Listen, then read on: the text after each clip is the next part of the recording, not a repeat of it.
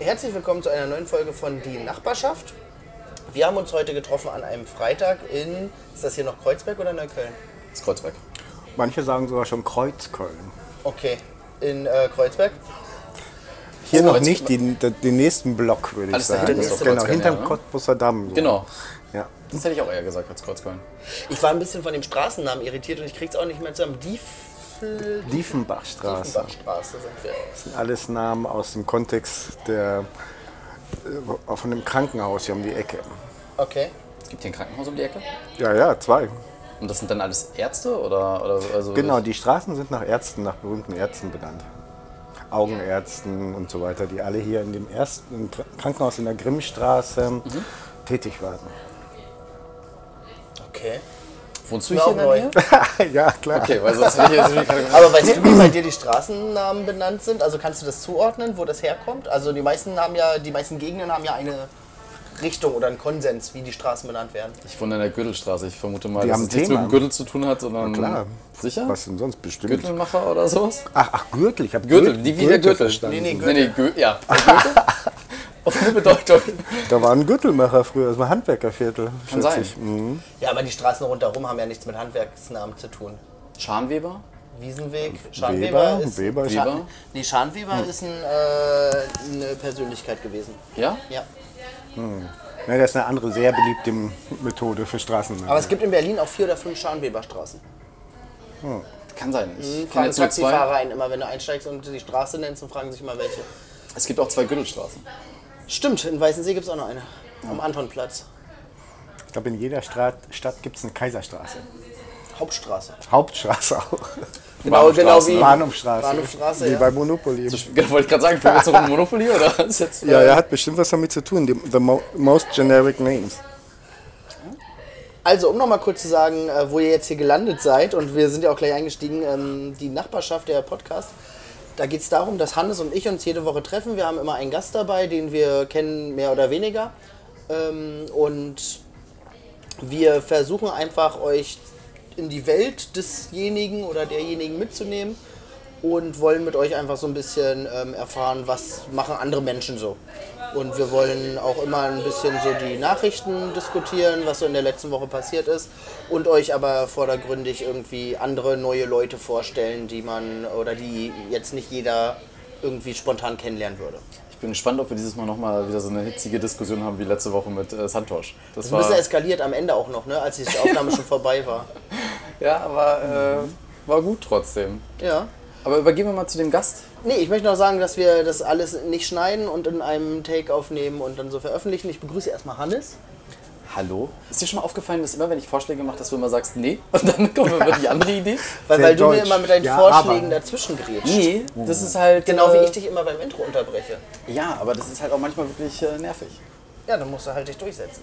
Nee, weil ich es halt auch nervig für die Zuhörer finde. Aber es sind halt so viele Sachen, das äh, wollte ich auch schon mal sagen, dieses Ding, als du da aus der Wikipedia vorgelesen hast, das war halt auch einfach, gibt so manche Ideen, Ich müssen wir mal gucken. Ich habe mir letztens einen Podcast angehört, da hat einer aus dem Guinness-Buch vorgelesen. Was hast du gesagt, was war das das war Fazit? todeslangweilig, Danke. aber im Nachhinein man redet drüber. Wikipedia war Ich auch hab's jetzt langweilig. erwähnt, das Das war auch langweilig. Aber jetzt, dürfen wir jetzt zu Volker gnädiger Herr? Ich oder? wollte erst mal fragen, ähm, ob äh, der Herr überhaupt seinen Namen erwähnen möchte. Jetzt ist zu spät. Ja, genau. Gut, also zu Na- ist der Volker. Der Nachname ist noch nicht gefallen. Immerhin. Das ist ja wie bei Wim Wölk, nicht ähm, Wim Tölke, sondern diese Rateshow, Old Fashioned. Gefragt, gejagt oder was? Ich, ich weiß es nicht. Nee, wer ist das? Äh, fällt mir später ein. Nee, kein Problem, Volker Pook heiße ich. Ist auch die erste Folge, wo wir keine Schuhe tragen übrigens. Das Ja. ist auch mal was Besonderes. Ja, Sören war ein bisschen. Egal, aber wir Weil wir auf dem. Futon sitzen. Wir sitzen bequem bei Bier und Wein heute an einem Freitagabend. Es ist schön. Wir haben Volker zu Gast. Ich freue mich. Und äh, jetzt können wir ein paar Fragen an Volker richten. Volker, wie würdest du dich in einem Satz beschreiben? In einem Satz. Ja, ich weiß ja, dass äh, du quasi ja auch im Designbereich unterwegs bist und dir auch über Vision, Mission und sowas halt alles Gedanken machst. Ähm, aber wie würdest du dich denn selber in einem Satz beschreiben? Das ist jetzt sehr. Oh. Da werde ich die Frage nochmal präzisieren wollen im Sinne beruflich, menschlich. Das darfst du dir aussuchen. Das da bin ich gnädig. Mhm. Naja, die Deutschen definieren sich ja ganz stark über den Beruf. Und äh, ich bin Designer und unterrichte auch Design. und das seit 25 Jahren vielleicht sogar schon auf drei Kontinenten. Okay. War ich tätig und mache das, was ich tue, mit Leidenschaft. Unterrichtest du schon seit 25 Jahren oder bist du seit 25 im Designbereich? Seit Jahren? Da bin ich so tätig äh, so lange. Unterrichten tue ich seit, seit 10 oder noch mehr Jahren. Wo sind, 15 Jahren. Seit 15 Jahren unterrichte ich. wo sind da so deine Designwurzeln?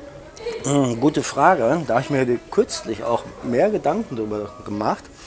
Und ähm, ich bin neben einem Coca-Cola-Werk aufgewachsen. Also war Coca-Cola 10 Meter weg von mir praktisch, von dem Elternhaus, wo ich aufgewachsen bin. Und äh, das war riesig. Also das war immer präsent. Da war noch, früher konnte man noch äh, so einfach über den Zaun gucken. Wir haben oft Leergut geklaut. Okay. Und ähm, Gab es damals schon Pfand? Natürlich. Also diese Idee Pfandsystem, also gute Frage, was dann gibt es hier eigentlich? Aber das gibt es wahrscheinlich seit 100 Jahren, irgendwas, äh, diese Flaschen zurückzugeben. Das war ja früher eigentlich viel äh, recycle-orientierter, würde ich sagen, als dann in einer gewissen Dekade, wo Wegwerfen und äh, Einwegartikel eben aufgekommen sind. Ähm, ja, also da, da, da sind, glaube ich, irgendwie ein paar Wurzeln. Und lustigerweise habe ich eine starke Erinnerung an die Lampen in, an dem Weg, der zwischen unserem Haus und dem Coca-Cola-Werk lag. Und diese Form hat mich auch schon irgendwie lange beschäftigt als Kind. Die habe ich irgendwie immer wieder gesehen, weil ich durfte so lange draußen bleiben, wie das Licht an ist. Wie die Lampen, oder nee, Quatsch, wenn die Lampen angehen, sollte ich nach Hause kommen. Also abends. solange es hell ist. Solange es hell ist, genau. Und deswegen hat man auf diese Lampen auch geguckt. Aber ich habe vielleicht noch irgendwie genauer hingeguckt, weil ich habe die nie vergessen, die Form. Und als ich nach Berlin gezogen bin, ist mir irgendwann aufgefallen, die Straßenlampen bei uns direkt in der Straße haben die gleiche Form, exakt die gleiche Form. Vielleicht ist es auch kein Wunder, weil der Stadtteil, wo ich aufgewachsen bin, heißt Berliner Viertel. Und da sind alle Straßennamen nach Berliner Stadtteilen benannt oder Arean, da ist die Neuköllner Straße, Treptower Weg, Köpenicker Weg, Weißenseeweg und so weiter. Prenzlauer Berg, das ist aber eine Sackgasse. Wie heutzutage halt auch. Da wohnt mein Bruder zum Beispiel äh, und so weiter. Und da, da dachte ich, ja, ja, vielleicht ist, es Fate gewesen, dass ich jetzt erstmal hier in Berlin bin und auch schon so lange und auch keinen Grund sehe, wirklich wegzugehen. In welchen Bereichen hast du denn gearbeitet, so im Design? Ich würde sagen, hauptsächlich im Bereich von Corporate Identity, Markenbildung, alles, was damit zu tun hat, Kommunikation und Editorial Design. Das ist ein Bereich, mit dem man mit noch mehr Bildern die Magazine, als die noch wirklich gedruckt, oder heute werden auch noch Magazine gedruckt. Äh, Ich, ich habe mal überschlagen, wie viele Bilder ich pro Magazin gesehen habe. Das waren hm, 6000, glaube ich, ja genau. Die wurden alle als Dia damals abgeliefert und man hat am Leuchttisch, äh, am Leuchttisch mit seinem Cookie gestanden und hat die Bilder ausgewählt, die dann Produktionslayouter eingescannt hat. Und dann hat man sehr viel Zeit gehabt, zu dem damaligen Zeitpunkt diese Geschichte zu layouten. Aber diese 6000 Bilder hat man alle angeguckt und hat so ein äh, Magnifying-Glas gehabt am Leuchttisch. Da kam man sich noch tatsächlich vor wie ein Artdirektor, so, so mit, den, mit den Insignien davon. Und äh, es war halt ein langsamerer Prozess als heute auch Daten zu verschicken, das, da, da lacht man heute drüber, irgendwo hingehen per ISDN was zu verschicken und so. Ähm, das ist ja oder wie viel man speichern konnte auf bestimmten Medium und was das gekostet hat. Also echt verrückt, SideQuest und äh, äh, Jazzlaufwerk und wie die alle heißen. Ähm, das ist jetzt pfiuh, exponentiell einfach gestiegen. Und ähm, bin mal gespannt, wie es noch weitergeht oder was ich noch miterleben kann. Bist du schon im Design gestartet oder hast du vorher was anderes gemacht? Oder war es halt wirklich so, dass du quasi in den Coca-Cola aufgewachsen bist? Dann ist ja sicherlich dein Abitur oder. Ich habe auch Abitur gemacht und studiert, Genau. ja. Nee, aber so geradlinig war mein Weg nicht, würde ich sagen. Ähm, ich bin halt eher in einer kleineren Stadt aufgewachsen und mh, bis zur 10. Klasse, das war alles prima irgendwie. Und, aber ich hatte, würde ich sagen, keine Ambition, Abitur zu machen. Und Schule hat mich nicht dermaßen interessiert oder ich wurde auch nicht auf, äh, aufgeklärt über die Optionen, die man dann wirklich hat oder so ein Berufsfeld und das Spanne und so weiter Da bin ich dann eher in so eine Lehre reingerutscht durch meinen Vater, der jemanden kannte. Oh, da kommt man so und der macht dann mal eine Lehre bei dir und so. Okay. Und äh, nach einem Jahr der Lehre war mir klar, das, ist es dann doch nicht irgendwie. Was hast Äh, du für eine Lehre gemacht? Äh, zum Gas- und Wasserinstallateur wurde ich ausgebildet. Ein Jahr lang. Dreieinhalb Jahre lang. Ach so, ich dachte, du hast nach einem Jahr gesagt, nee, es ist nichts. Genau, das habe ich gesagt, aber ich habe nicht aufgehört. Ach so. Weil das, das war zu dem Zeitpunkt keine Option. Oder durch den Druck meines Vaters, würde ich sagen. Oder man bricht halt nichts ab, was man anfängt. Und ähm,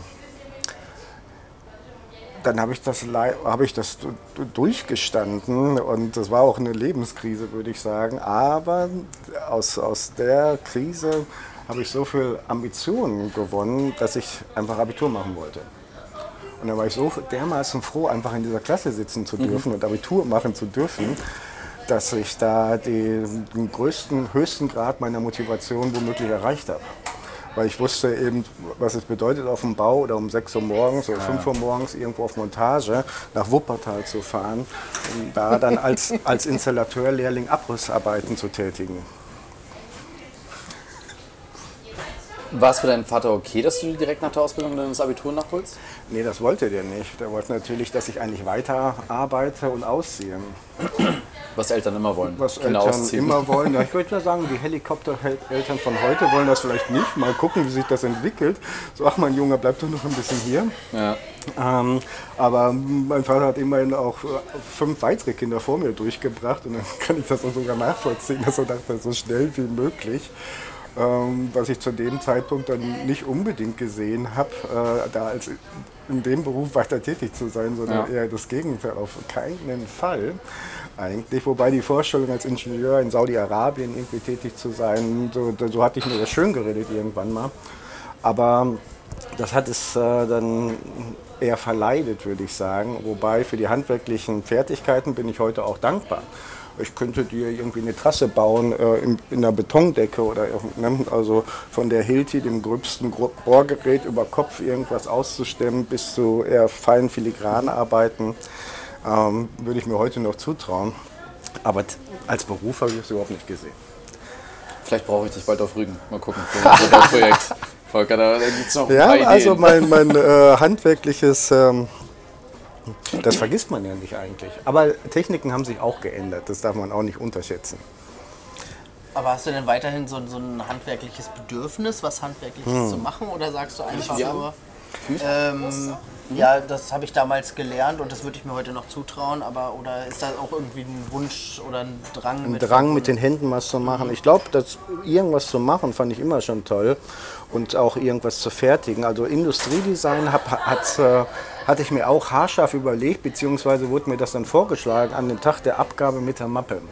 Da hatte dann die Frau meine Mappe gesehen und meinte, hm, äh, in welchen Studiengang ich wollte. Und da das so ein aufwendiges Teil war, was ich gebaut habe, hat die gesagt, sie müssen jetzt nochmal zu einem Professor für Industriedesign gehen. Und dann durfte ich dann da direkt vorsprechen mit meiner Mappe und er fand das auch toll und sagte, ich soll noch ein paar andere Zeichnungen so und so machen, dann könnte ich da anfangen im Industriedesign. Das ist sogar noch elitärer da in Essen an dieser Schule. Die, haben, die hatten damals nur auch so 20 Studenten oder so. Und ähm, ja, das war irgendwie plötzlich so pff, Pistole auf der Brust, jetzt nochmal irgendwie umschwenken, weil gedanklich hatte ich mich da ja lange darauf vorbereitet, dass ich das andere machen will. Und da bin ich dann auch bei geblieben. Das Industriedesign würde ich dann im nächsten Leben machen. Was war denn der schlimmste Auftrag, an dem du mal gearbeitet hast? Hm, Da gibt es viele, würde ich sagen, schlimmsten. Nein, ich, ich glaube, ich hatte das Glück, nicht so viele schlimme Aufträge zu haben. Ansonsten habe ich dann eine klare Haltung zu. Wenn die Schmerzen so groß sind, muss es halt sehr gut bezahlt sein. Dann halte ich auch die Schmerzen aus. Gut, aber gab es mal einen Auftrag, wo du mit äh, Auftraggebern gearbeitet hast, die eine Vollkatastrophe waren oder wo du gesagt hast, das war ein Projekt, das war von vornherein zum Scheitern verurteilt und so lief es auch oder wo das Team nicht hingehauen hat oder wo du irgendwie Vorschläge gemacht hast, die abgelehnt wurden oder nochmal überarbeiten musstest zigmal oder irgendwie Genau, das kommt total gefloppt alle, ist? es kommt alles vor, über was du erzählst.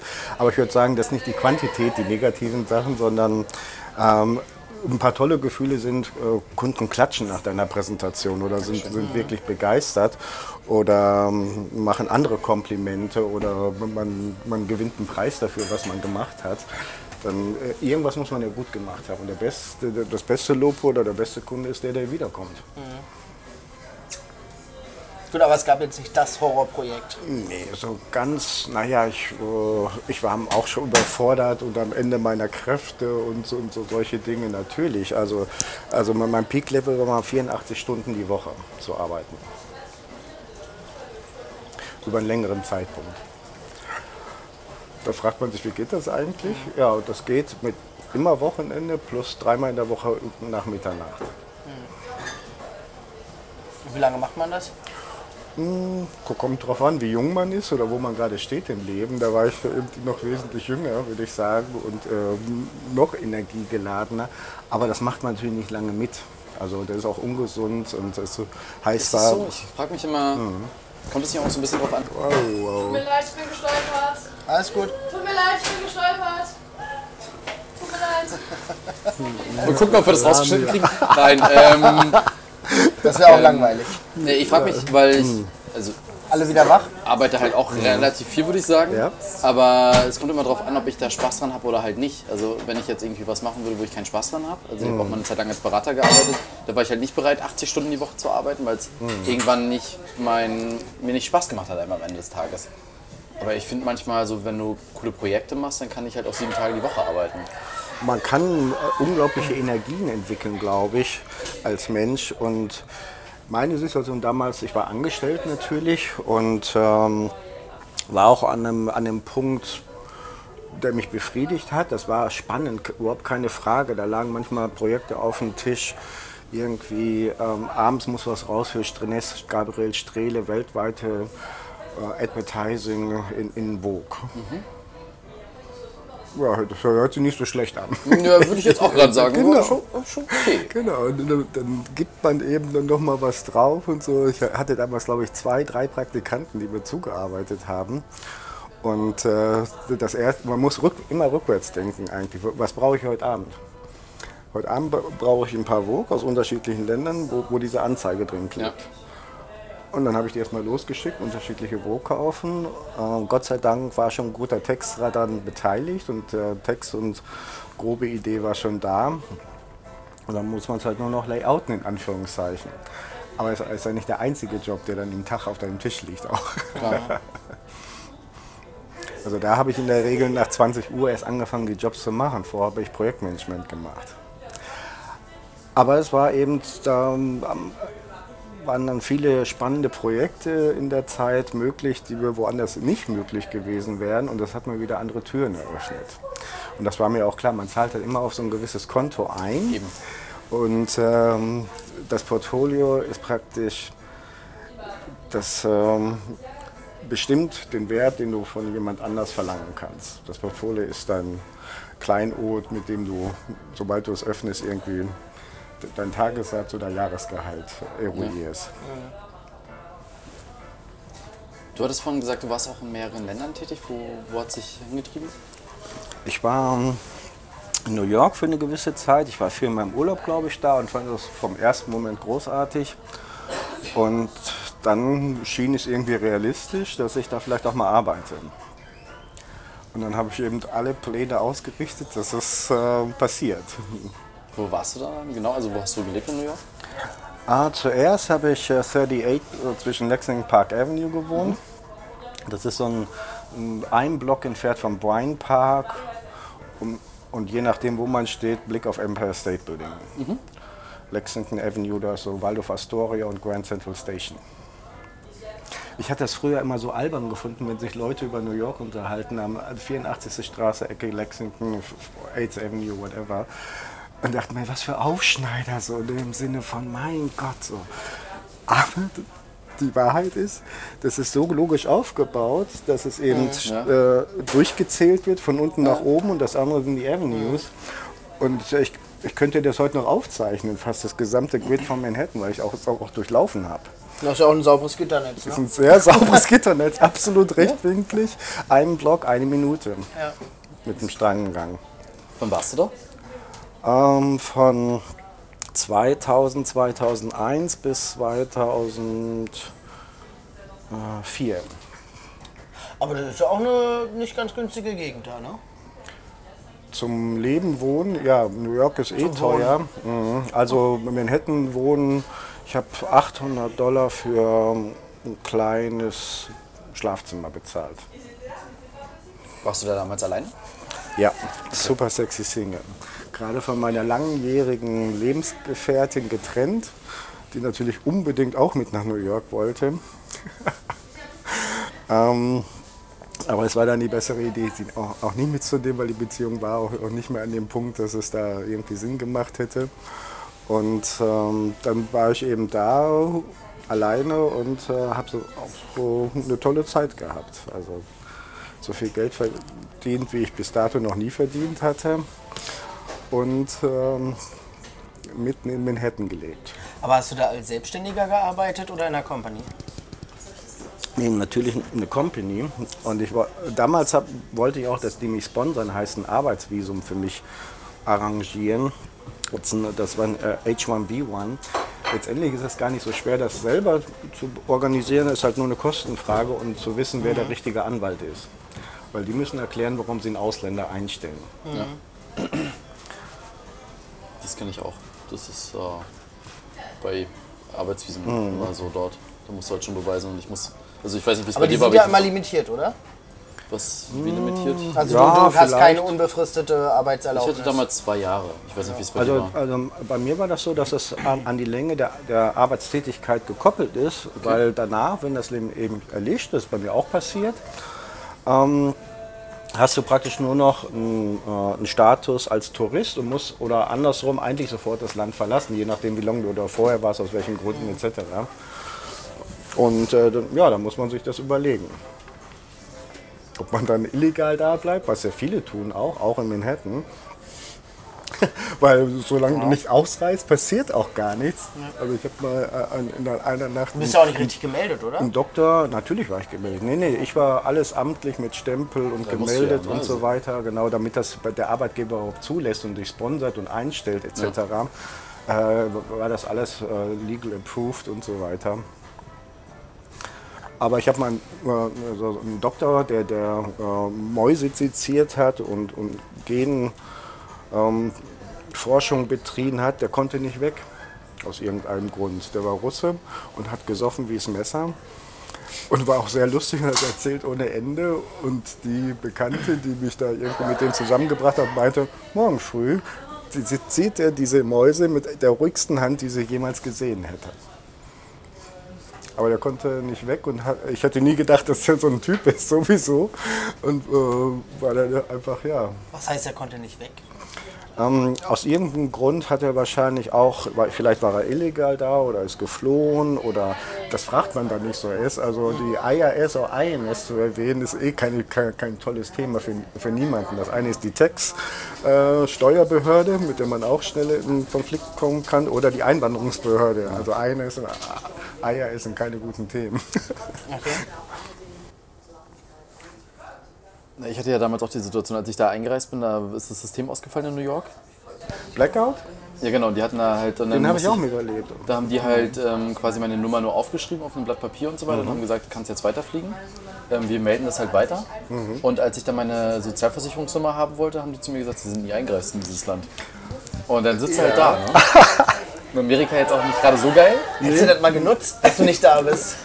Nein, aber das war dann schon ein bisschen merkwürdig. Man. Und da verstehen die auch wirklich keinen Spaß bei. Nee, nee, also bei der ge- gesamten Einwanderungspolitik damals schon, und das war sogar vor September 11, war das trotzdem schon immer so ein Hauch, hm, äh, und danach wurden die Sch- Schrauben ja nochmal anders angezogen. Ich habe sogar selber noch für die TSA gearbeitet, Transportation Security Administration. Das war seit 30 Jahren so ein Novum, dass sie ein neues Department in ihrem Government-Organigramm gebildet haben, neben Homeland Security und solchen Sachen. Die hatten überhaupt keinen Chart. Die amerikanische Regierung hat keinen Chart, alle ihre Organisationen gehabt. Und das hast du gemacht. Da habe ich auch mit dran gearbeitet. Ja. Gibt es da dann irgendeine Sicherheitsstufe für oder ist das immer so, ja, es kann sich halt jeder zusammenbasteln, wenn er will? Theoretisch könnte sich das jeder zusammenbasteln, weil wir hatten da keine großen Geheiminformationen.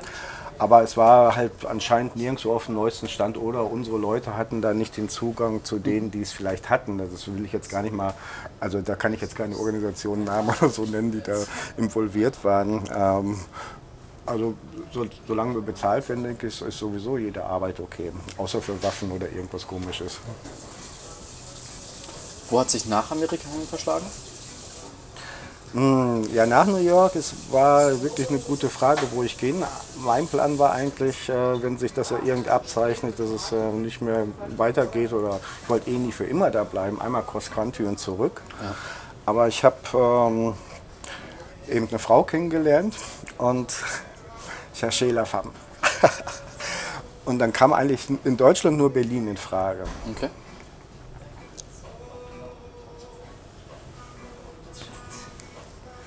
Und da, hier bin ich jetzt seit 2004. Und hast du seitdem direkt angefangen mit der Lehre dann oder hast du dann nochmal. Ah, jein, interessanterweise, weil ich habe Kontakt zu meinen anderen Bekannten aufgenommen und der ein und andere hat mir erzählt, ich unterrichte hier und ich unterrichte da. Und er dachte mir, ja, unterrichten konnte ich mir schon immer irgendwie vielleicht vorstellen. Und äh, meine Vita war auch nicht so schlecht unbedingt. Dann habe ich äh, erstmal einen Test gemacht an ein paar Unis, be- bevor ich gleich zu der besten gehen wollte. Aber dann hat sich eben direkt äh, was arrangiert, wo ich dann angefangen habe. Ach, fangen Sie mal an. Okay.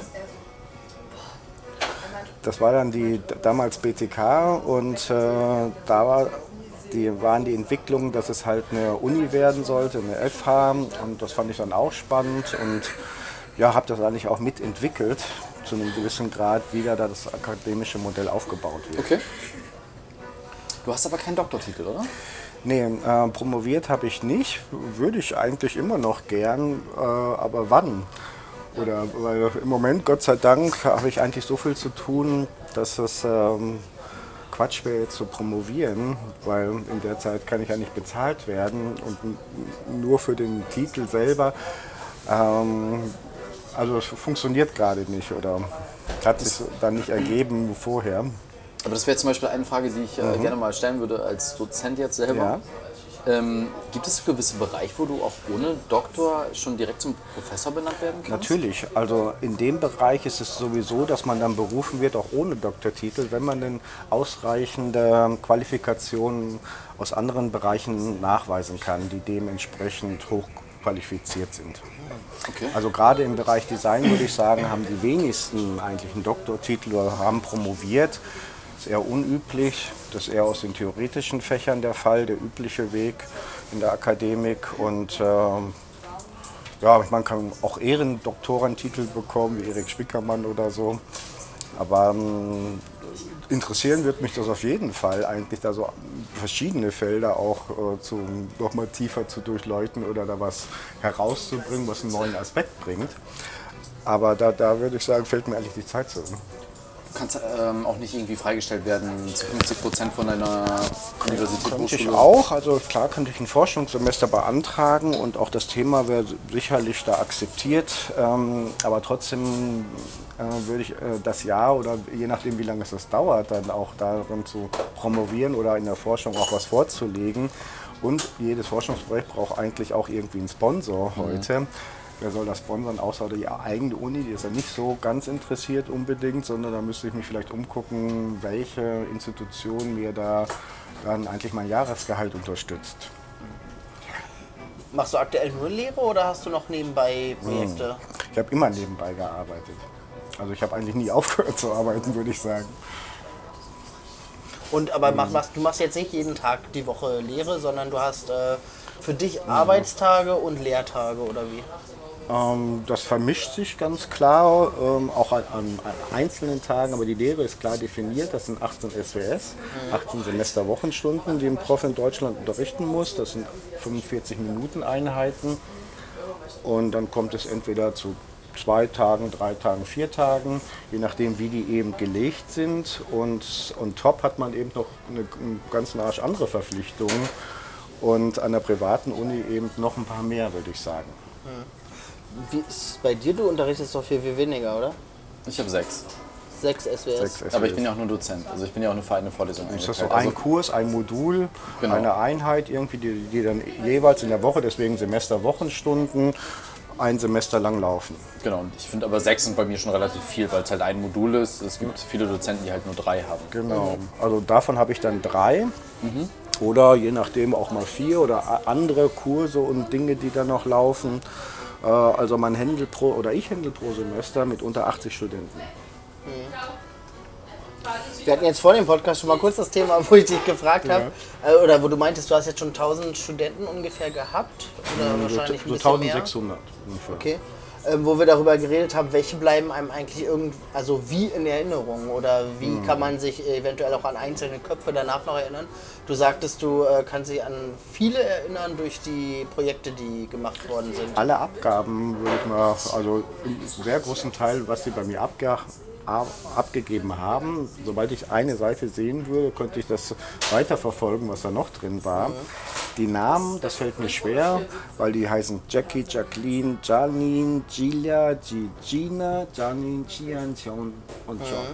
Also das sind total, ich hab, wir haben 90 Nationen am Campus, am Campus und ähm, aus anderen Ländern Namen, also mit indischen und ähm, kroatischen und was weiß ich Namen, ist es nachher noch schwieriger, manchmal tatsächlich den kompletten Namen, Vor- und Nachnamen auch zu wissen.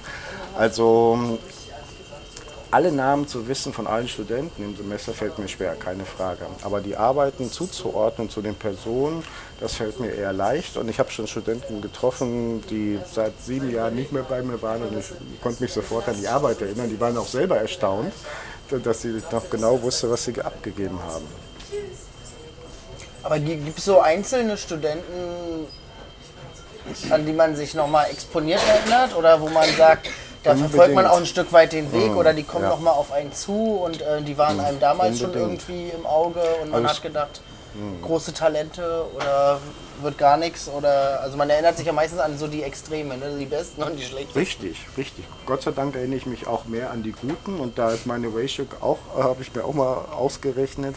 Unter 100 Studenten gibt es einen, einen Überflieger oder eine, die extraordinary good ist.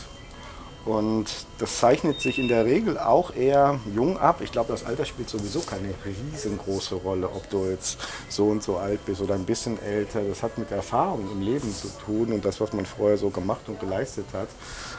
Und ähm, also das Alter ist ja kein Garant, Garant für Qualität dabei oder für, für, dass sie besonders innovativ, kreativ, virtuos sind, wie auch immer. Also das, das glaube ich gar nicht.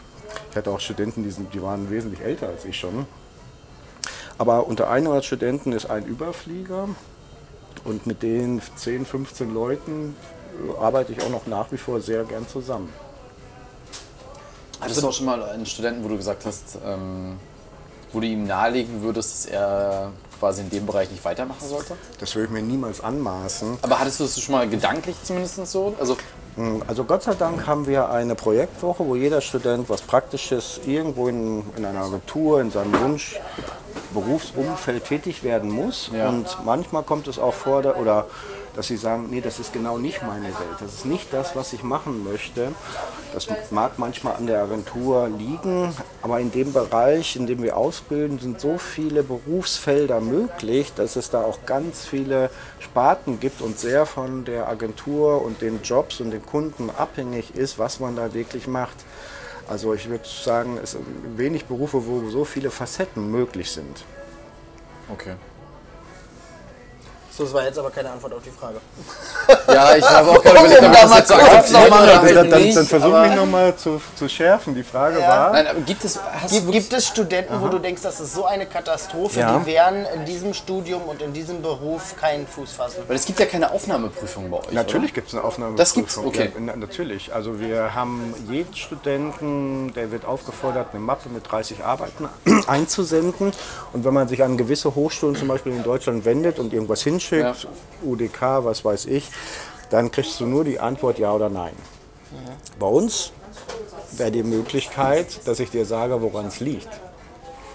Also ich kann mir nur anmaßen, einem Menschen zu sagen, was in seiner Mappe steckt, was er tun muss, um das Level zum Studium zu erreichen. Egal, was der mitbringt. Der eine muss halt vielleicht noch jahrelang arbeiten und der andere braucht nur drei Monate, um eine Mappe zu kreieren, wo, ich, wo man sieht, dass er darstellen kann oder dass er sich was vorstellen kann oder dass er eine schärfere Wahrnehmung von bestimmten Dingen hat. Weil genau das suchen wir, würde ich sagen. Wahrnehmung, Vorstellung und Darstellungsvermögen. Aber hat sich trotzdem mal jemand so quasi durchgeschlagen, wo du wirklich gesagt hast, Junge, hör auf. Also sich selbst disqualifiziert. ja, wirklich, Ich würde sagen, auf, es passt nicht. oder was ich gelernt habe, es, es gibt ja Häuptlinge und Indianer in jedem Berufsumfeld oder Leute, die dir sagen, wohin die Kiste getragen werden muss oder ob du sie selber trägst. Und äh, ganz viele Bereiche sind natürlich auch eher operative Ausübende, wo man jetzt eher abarbeitet, als dass man sich jetzt, wirklich, ich erfinde die Welt neu oder streng mich im strategischen Bereich Service Design besonders an. Die wollen einfach gestalten, abarbeiten. Das sind, das sind schon verschiedene Bereiche auch in, in, in so einem Designerumfeld. Zwischen ich exploriere was und habe eine gewisse ästhetische Vorstellung von Dingen und kann die auch umsetzen in, be in bestimmten Computerprogrammen heute meistens. Oder ich denke auf einem strategischen Level wo ich sehr komplexe Sachverhalte durchdringen kann und dann gezielte Maßnahmen vorschlage, die zielführend sind, um diese Strategie umzusetzen. Gut, also wir werten das jetzt als Ja. Das habe hab ich auch so rausgehört. Da kann ich dir nur zustimmen. Ja. Wir sind jetzt bei 36 Minuten. Wir könnten jetzt mal langsam. Wollen, äh, wollen, wir- wir könnten noch ein Bier bestellen eigentlich. Das machen wir auf jeden Fall noch. ja. Ähm, wenn sie gleich wieder bereit ist, dann machen wir das auch. Themen der Woche. Themen der Woche. Thema der Woche. Aufre Themen. The- Was- Themen. wa- was- was- Ach so, in meiner persönlichen Woche sowas. Genau, ja, was, was sind in der letzten Woche Themen gewesen, die dich äh, medial oder persönlich äh, beschäftigt haben? Also die, die du gelesen hast, mit denen du dich beschäftigt hast oder die dir auch nachträglich noch im Gedächtnis geblieben sind und die du nicht äh, an demselben Tag wieder vergessen hast. So eher so aktuelle Themen in den Medien oder überhaupt? Irgendwas, was dich also Es kann ja auch irgendein Artikel sein, den du gelesen hast irgendwo, wo du meintest, ach ja, da, da, der hat mich irgendwie beschäftigt oder beeindruckt oder negativ beeindruckt, positiv beeindruckt, wie auch immer. Also es gibt so Dauerthemen, wo ich, glaube ich, besondere Antennen nochmal habe. Das ist das Thema Plastik zum Beispiel. Und da wusste ich zum Beispiel nicht, dass in Deutschland der größte Plastikverseucher ähm, die Agrarindustrie ist, mit diesen Fla äh, Planen, die über dem Spargel sind. Weil wir zu jeder Za Jahreszeit Spargel haben wollen oder zu früh und zu spät immer noch Spargel fressen wollen ist, ist, sobald Nachfrage da ist, wird die befriedigt. Und diese Plastikfolien ist Nummer eins in Deutschland für Plastikverseuchung. Und auch in Europa, die fliegen überall rum, diese riesigen Plastikfolien, überall für die? Spargel. Fünf Doch, Jahre aber die, halten die, die. ich glaube, das Problem ist, dass diese, diese Planen halt auf Feldern in der Wildnis sind und wenn die dort durch, sich durch Wind oder Stro, äh, Okay, Sturm oder okay. so losreißen, dann landen die halt auch mitten in der Walachei, die werden ja nicht mehr eingesammelt. Oder haben. im Meer, ne? also auch im Und ich glaube, ich bei, bei, bei jedem anderen Plastik kannst du den ja irgendwie noch handeln. Wenn der hier als Müll auf der Straße liegt, wird der halt wieder eingesammelt. Aber ich glaube, auf diesen Feldern, wenn der da weg ist, dann ist er halt weg. Weil ich heute erst eine Studie von unseren Studenten hatte, ähm, über, auch über Plastik, dass die beiden Top-Produzenten für Plastikverschmutzung weltweit ähm, Coca-Cola und Nestle sind. Das sind, das Ja, sind der, eh auch die Nestle Company sind ja auch. Coca-Cola ist Nummer eins mit äh, weitem Ja, Abstand. ja, also, aber aber in Deutschland jetzt. In Deutschland, also bezogen. Können wir noch drei Bier haben? Äh, große? Ja. Danke. Und es ist natürlich so, dass in ganz Europa alles Mögliche gepflanzt wird unter diesen Folien Ja, inzwischen und andere Länder sich da auch noch weniger drum kümmern. Arbeiten dann nicht auch mittlerweile viele mit Vlies und so? Also an, anscheinend, also Pl- Plastikland Deutschland hieß dieser Bericht und ähm, die Folie Nummer 1 und äh, am Mittelmeer gibt es auch eine ganz bestimmte Stelle, wo sich das alles noch extrem sammelt. Und was ich auch nicht wusste, dass wir durchschnittlich an Mikroplastik 5 Gramm pro Woche zu uns nehmen. die Kreditkarte. Die Kreditkarte, das sind vier im Monat. Also wenn ich mir das auf dem Teller vorstelle und jemand sagt mir, hier ist dein Abendessen, dann wird mir eher schlecht. Das ist natürlich jetzt äh, wie viel Fisch oder andere, aber die Nahrungskette ist natürlich klar. Und ein Superexperte in diesem Bericht war ähm, der Meinung, dass dieses Mikroplastik in diesen total kleinen Teilen, die auch in den Fischen auch vornehmlich drin sind, aber auch vor allem in der Erde überall. Überall auf der Welt ist es in der Erde.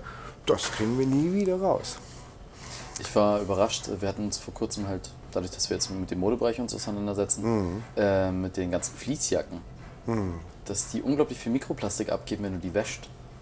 Weil Mikro also Vlies ist halt nur ist halt nur Plastik am Ende des Tages. Ähm, und das wird dann halt komplett ins Wasser abgegeben und das kriegst du nicht mehr rausgefiltert. Und es gibt Firmen, die daran arbeiten, dass es halt eben nicht ähm, Kunststoff ist. Aber es ist halt richtig bitter.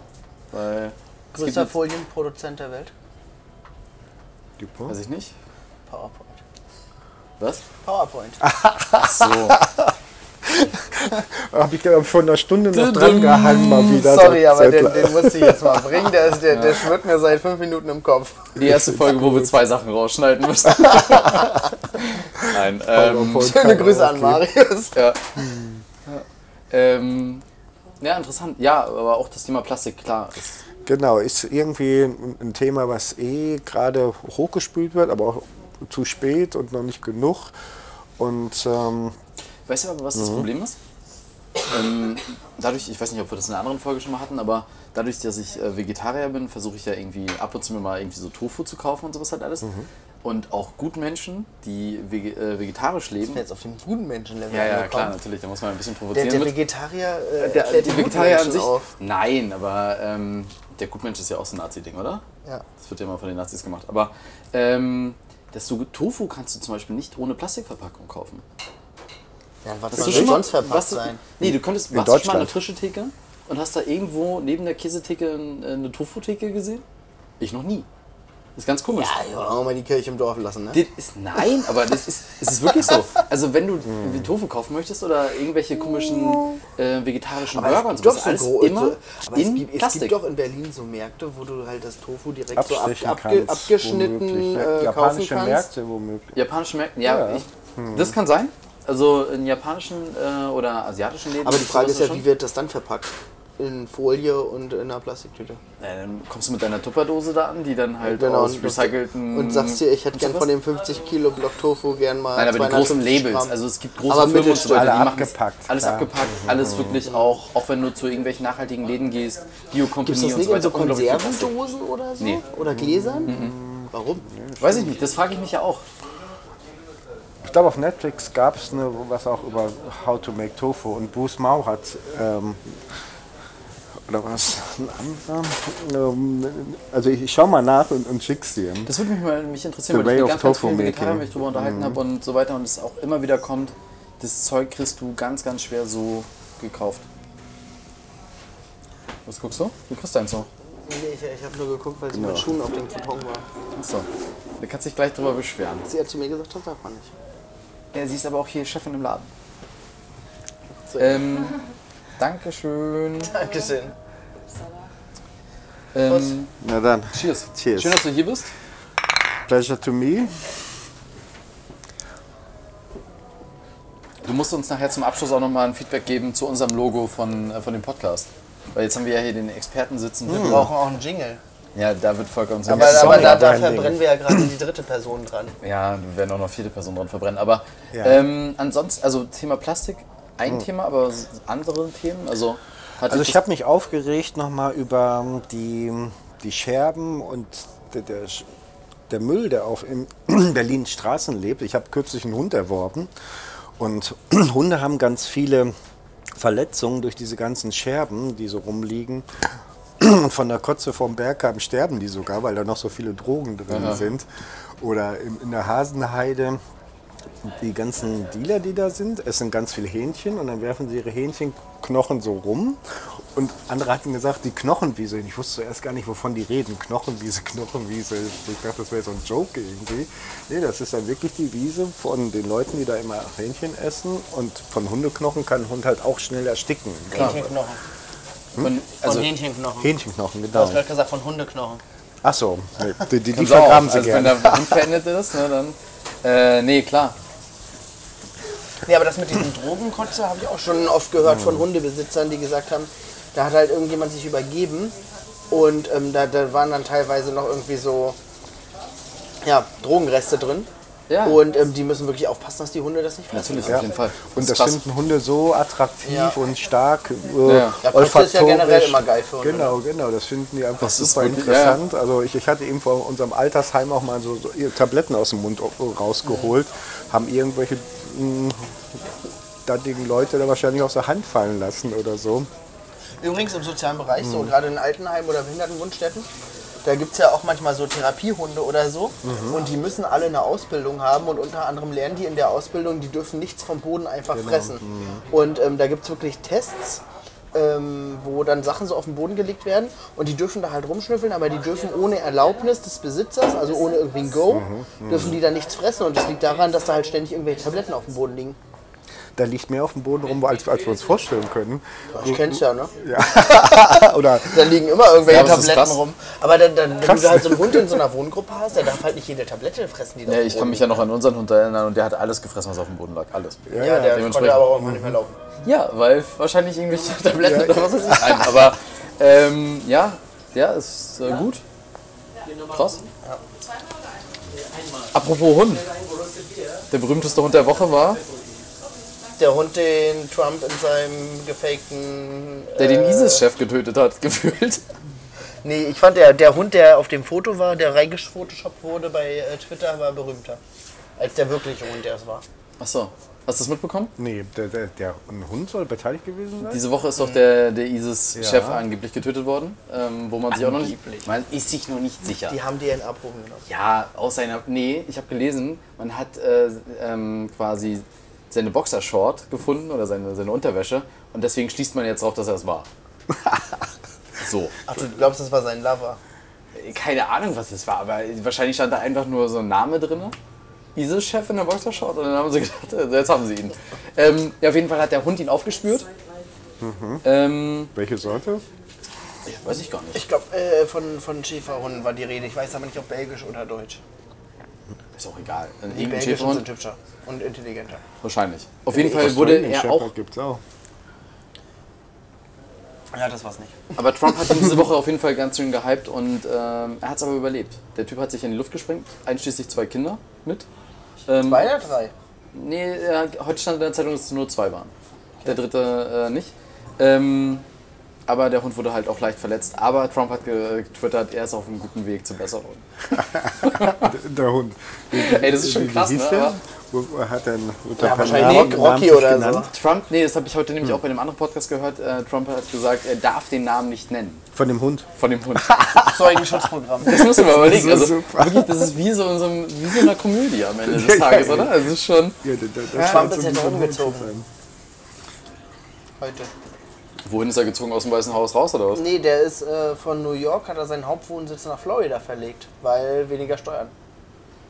Ja, zu Recht. Und er fühlte sich in New York so schlecht behandelt von der dortigen politischen Führung. Und hat er gesagt, das brauche ich nicht. Ich äh, ziehe jetzt auf meinen Golfclub. Und da ist jetzt ein Hauptwohnsitz, hat aber auch damit zu tun, dass er dort weniger Steuern zahlt. Und seinen Nebenwohnsitz hat er angegeben in Washington. Ah, ja? Ich habe hab ihn mal getroffen übrigens. In ähm, FRO Schwarz. Das ist ein Haus oder ein paar Häuser weiter von Trump Tower. Ja. Und ich habe es auch nur mitbekommen, weil jemand so geschrien hat, That's Trump, look at him. Und dann habe ich in die Richtung Was geguckt. war's für ein Laden? Das ist so ein riesiger Spielzeugladen. Achso, Ja, passt. Ja. Oder? hat er sich. Fast Food oder Spielzeug, das, äh, da kann ich mir Trump vorstellen. Ja, ja, also da waren auch so Security. Guys natürlich und Oh, so. Ja. immer. Ich habe da die, die, die Mähne noch fliegen sehen, diese Blonde. Äh, und dachte mir, wow, Trump. Weil es war auch direkt neben Trump Tower, der ist schon irgendwie signifikant, weil da sind, wachsen ja auch Bäume drauf. Ja, ja. So auf so ein paar Absätzen da. Mhm. Ja, also das war auf jeden Fall der, der Highlight-Hund der Woche für mich. Highlight Hund. Hund, ne? Ja, okay. Sonst? Na, hast du noch Themen? Du warst ja letzte Woche so gut Die vorbereitet. FDP ist aktuell äh, im thüringischen Landtag mit nur einer Stimme äh, Unterschied noch über die 5%. Also die, die hatten irgendwie fünf Stimmen, die die über die 5%-Hürde gebracht haben. Und dann äh, hat aber ein Wahlkreis gesagt, äh, sorry, wir haben uns verzählt. Es waren vier zu viel. Und jetzt haben die aktuell genau eine einzige Stimme, die die über der 5%-Hürde hält. Hauptsache drin, sagen Und die sich. nee, die zählen jetzt alles nochmal nach. Achso. Äh, Ob es nicht doch noch gekippt Ob es nicht werden noch kann. irgendwo ja, eine ja, bei Stimme einer gab, Stimme lohnt sich das. wurde. Aber ganz ehrlich, ich kenne auch Leute, die arbeiten, oder die haben mal so Wahlhelfer gemacht oder in Wahlbüros gearbeitet. Ähm, also kenne kenn ich so persönliche Stories, die haben alle beschissen. Also beim Zählen. Und äh, in den Wahlhelfer haben So bestimmt. selber Na, na, aus, in- aus na, Motivation in in den einer Partei oder? Ja, aber das war halt hauptsächlich irgendwie, die haben sich als Wahlhelfer gemeldet, wurden dann zu irgendeinem Wahlbüro eingeteilt. Und ähm, das wird ja immer bunt zusammengemischt und es ist auch immer Vier-Augen-Prinzip. Aber teilweise kennen die Leute sich halt. Und dann äh, gab es dann halt schon mal Stimmen für die eine Partei, die wurden dann einfach zur anderen Partei rübergeschoben und so. Also es gibt in Deutschland massiven Wahlbetrug, definitiv.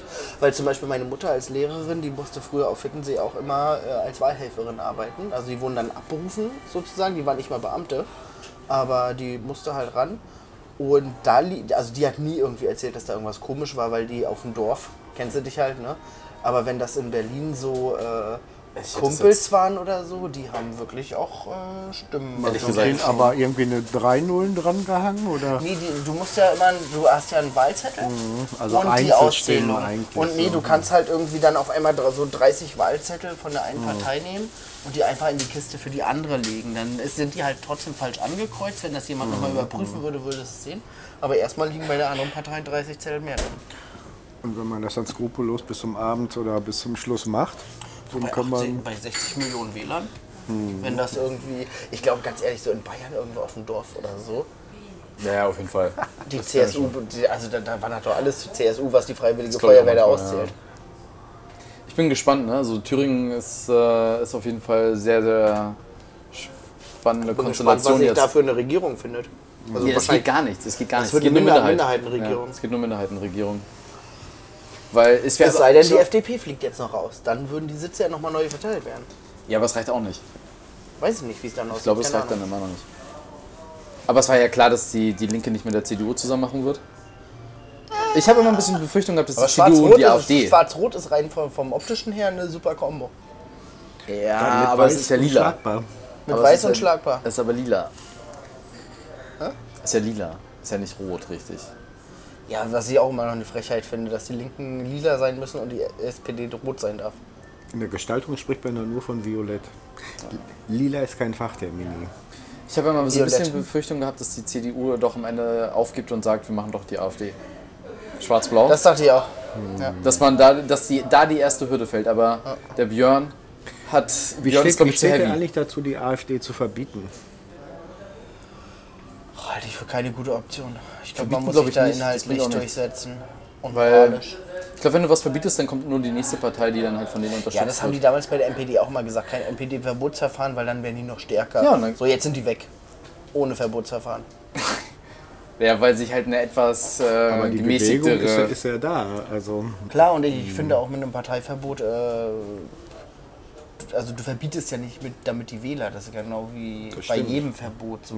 Dadurch, aber, aber man bietet ihnen trotzdem dann kein Forum, eben ein Entscheidungsgremium. aber ich glaube, so ein Parteiverbotsverfahren in Deutschland ist schon relativ heavy und das ist ja Richtig. selbst bei der SPD, die, äh, bei der, sorry, Selbst bei bei, bei der NPD ähm, Ja. Äh, ma- mehrmals gescheitert, obwohl die sich nochmal anders positioniert und geäußert haben als Und die im Nachhinein AfD. wundere ich Und mich da eigentlich lag's ja darüber. Auch, auch, also hauptsächlich daran, die hatten A keine Beweise und die Beweise, die sie hatten, waren von V-Leuten, was auch nicht hingehauen hat. Und die, ich glaube, die einzige Partei in Deutschland, die aktuell wirklich offiziell verboten ist, ist die KPD, oder?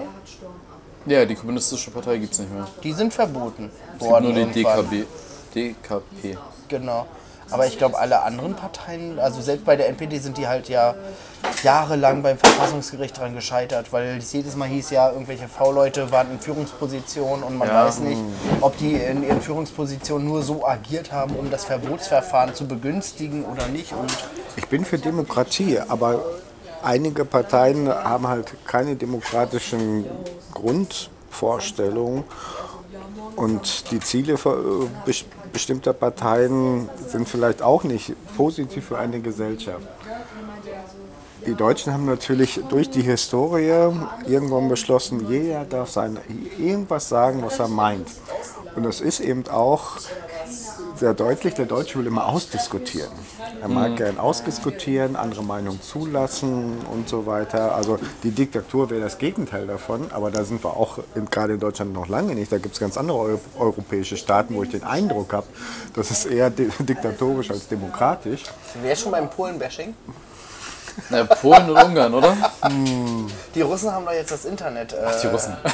Der stimmt, Putins Internet hat heute gestartet. Ja. Ich dachte unterdrückt. Ne, das ist ja, ist ja jetzt auch das Putin. Putin-Net so, ist es doch jetzt. Es heißt äh, Kreml. Nee, nee, die Putin- haben ja. einfach äh, ausländische Ich war kürzlich in Moskau Browser. und war tatsächlich so ein bisschen erstaunt über War die, gar nicht so schlimm, ne? über die Militärpräsenz. So. Ich bin zufällig in, in so, eine Art Demo geraten und das war. Zufällig? Naja, ich war in Moskau. Nee, das war in einem Museum, Right. aber das ist ja relativ nah. Und an der Kreml war der komplett abgesperrt auch. Ja. Also Militär ist tatsächlich sehr präsent. War es Militär oder Polizei? Hm, Das mag ich vielleicht nicht unterscheiden am Ende des Tages. Oder es war eher Militär war oder beides, Polizei das Kann ja wie in der. Ostukraine sein. Das waren halt Militärs, die gerade Urlaub hatten. Nee, nee, das war schon ernst gemeint. Aber wie war das damals gar nicht Aufmarsch. so? Also ich habe damals, ich war schon sehr, sehr lange her, dass ich äh, in Moskau war. So lange ist das auch nicht. 2010, Fünf, glaube ich. Sechs Jahre? Nee, 2010, Echt? glaube ich, ja. Ähm, da gab es das gar ja nicht. noch da hast du oft im Kreml war keiner. Weder ein Polizist noch irgendein Soldat oder sonstiges. Ja. Aber in der Zwischenzeit ist ja auch viel du? passiert. Da war kein Mensch. Also das war wirklich Auch als Touri war das eher super No-Go, leer. oder? Also da war wirklich kaum Du warst jemand. auch nachts da. Nee, wir waren auch tagsüber da, weil wir tagsüber bei Lenin ins... Äh, Mausoleum. Im Mausoleum. Das, das war Mausoleum jetzt zu zum Beispiel, aber der, der Platz war eher belebt und ein Tag war ganz abgesperrt, sehr, sehr, sehr, sehr großräumig. Und Militär und Polizei an jeder Ecke eigentlich, hatte ich den Okay. Eindruck. konntest du noch in den Kreml rein? Wir durften nämlich damals noch rein. Ja, also es gab Tage, klar, wo, wo man da hingehen konnte, aber das, das Mausoleum wird, wird gerade oder ist, ist geschlossen. Gut, dass du das ansagst. Aber ich nehme auch das.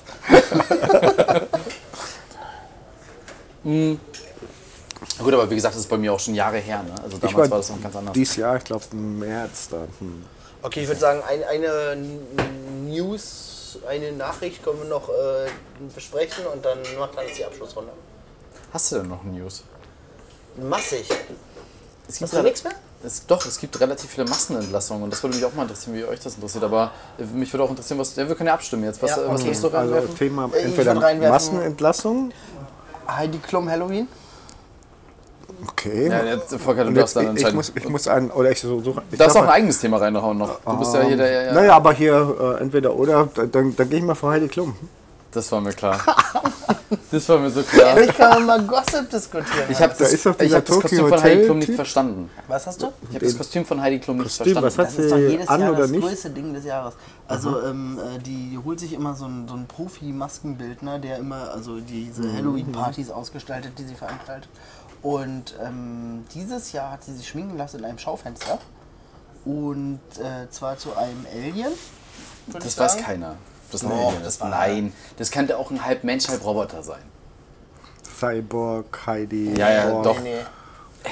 Nee, und aber ihr, ihr, ihr Partner, der, der, der Kaulitz, Kaulitz, ja. der war Tom? ja als äh, Ich bin schockiert, Volker, wie gut du weißt, wer. Wie äh, heißen? Wer, Aber der, der war als Astronaut verkleidet. ja, erzähl Und mal dann, dann ist sie für mich der Alien. Armstrong. Weil er war ja auch so wie so ein äh, Astronaut gekleidet, so der irgendwo abgestürzt ist. Mach mal weiter. Ne? Ja, ja. Was suchst du jetzt? Das Bild. Ich guck das. Bild. Ich wollte Ja, nur noch ja, mal sagen, dass sie halt in dem Schaufenster sich hat live schminken In welchem lassen. denn? Ähm, ich weiß es nicht, ich weiß nur, dass es von Amazon Prime präsentiert In wurde. Deutschland oder wo? Nee, nee, in Ist Amerika. in New York immer.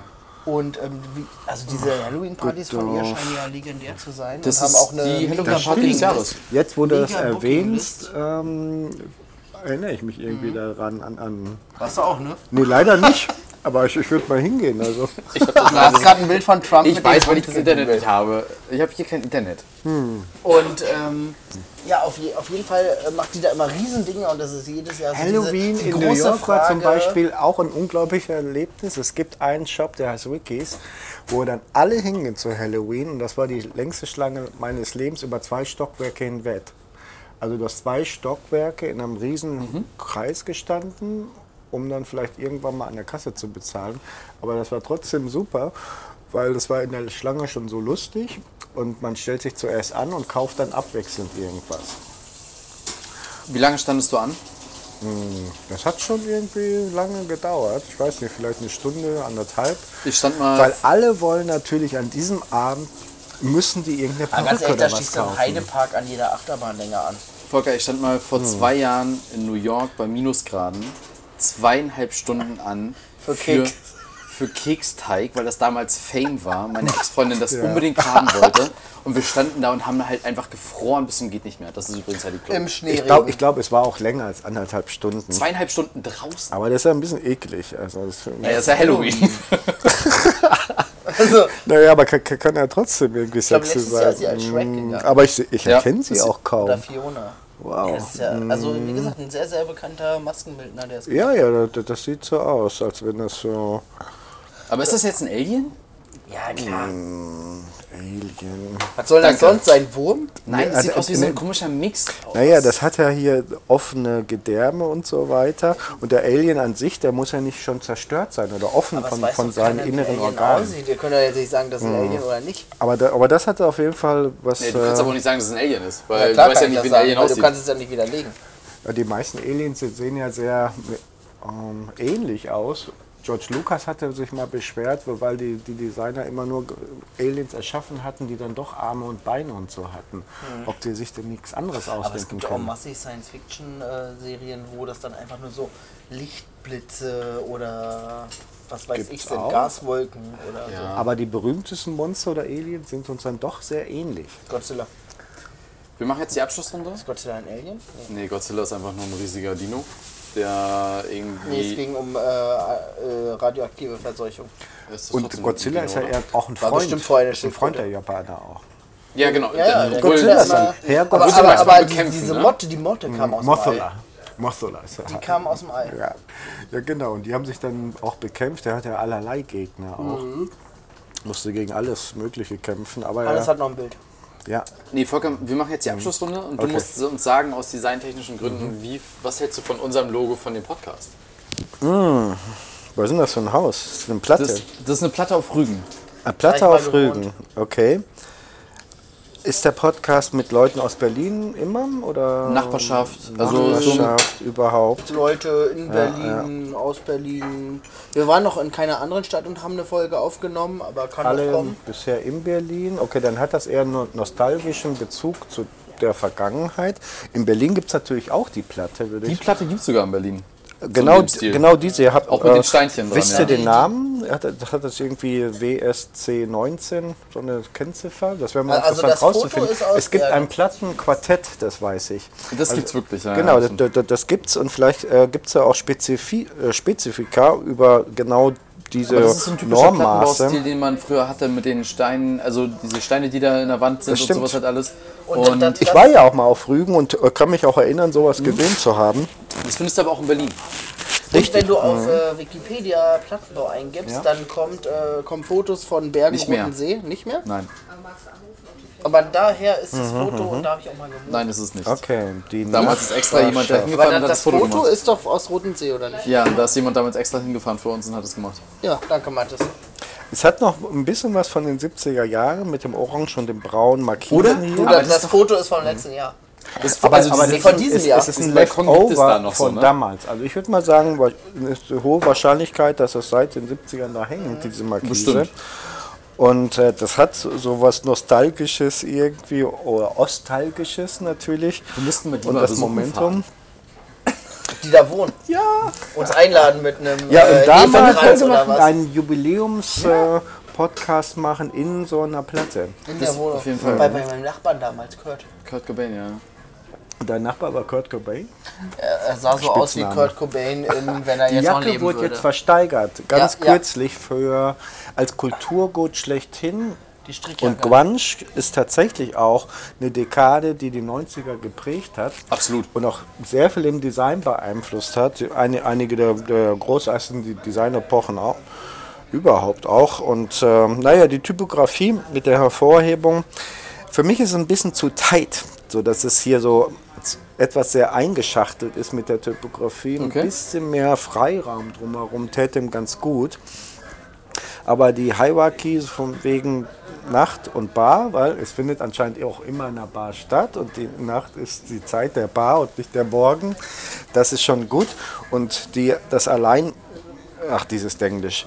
Also das Ausrichten an der architektonischen Achse ist hier spürbar, aber zum Beispiel die Achse könnte man auch noch strenger einhalten mit dem S und, Die diesem- Achse am Balkon diesem Balkon. du, ja? Ja. Genau.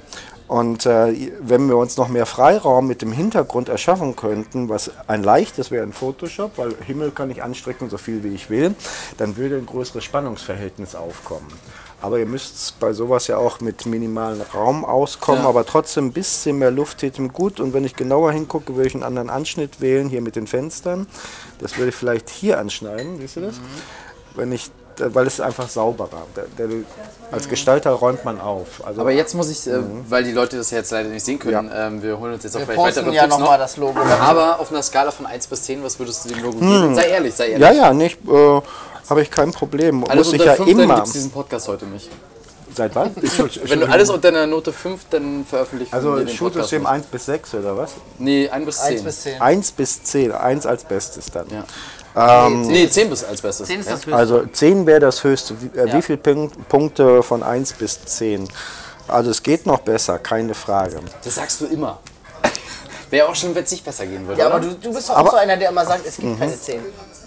Doch, also, doch, gibt also es eine, schon, eine 10 aber- kann es auch geben, aber ich weiß nicht, wie viele Runden und Variationen ihr über von diesem Startup-Screen gemacht habt, um alle Optionen Halbe wirklich Stunde. Drei oder vier. Drei oder vier, genau. Aber es gibt eben so viel, so viel mehr Ja. Optionen dazu.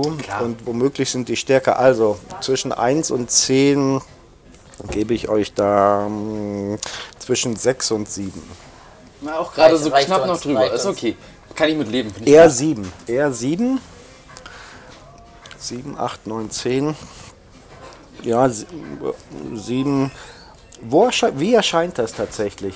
Also genau so, wie ich es jetzt sehe auf dem Smartphone. Ja, ja, und wenn ich es am Rechner aufmache, ist es dann Das ist riesengroß? genauso. Wir haben auch ähm, Oder bleibt es so relativ so klein? Nee, nee, das ist so. das ist groß. Der Aufkleber ist ungefähr. Und der Aufkleber hat auch das gleiche Format. Die, Welche das dabei? Nee, gleiche leider gar nicht. Ist Format. aber genau das gleiche Format. Ja, okay.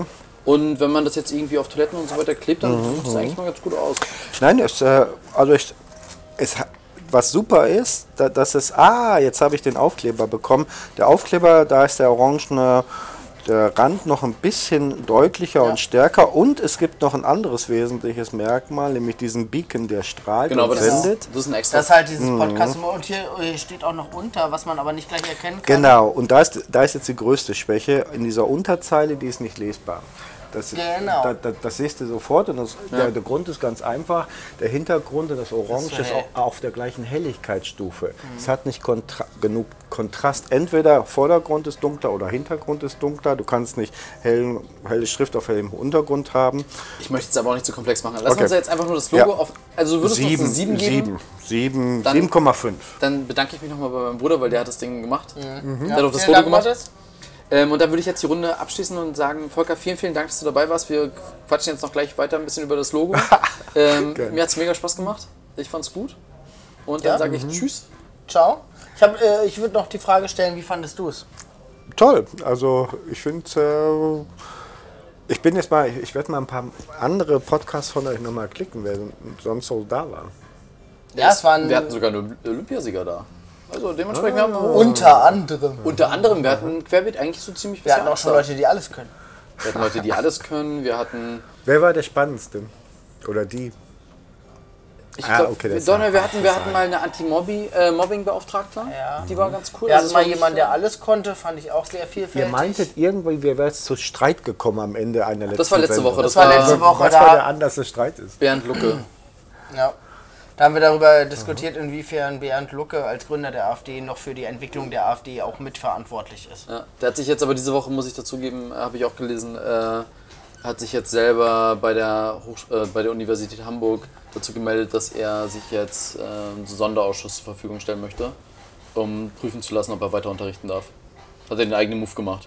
Aber er Ja, nachdem er zweimal oder Ja, ja, er ja, schon, aber trotzdem halt- Aus der Uni rausgeworfen oder wie? Ja, genau. Ja, er wurde durch das, äh, Publikum oder die Studierenden äh, aus den Vorlesungen geboot, sozusagen. Ja, er wurde auch teilweise, also es gab nicht Er hat auch eine Schelle gekriegt. Aber egal.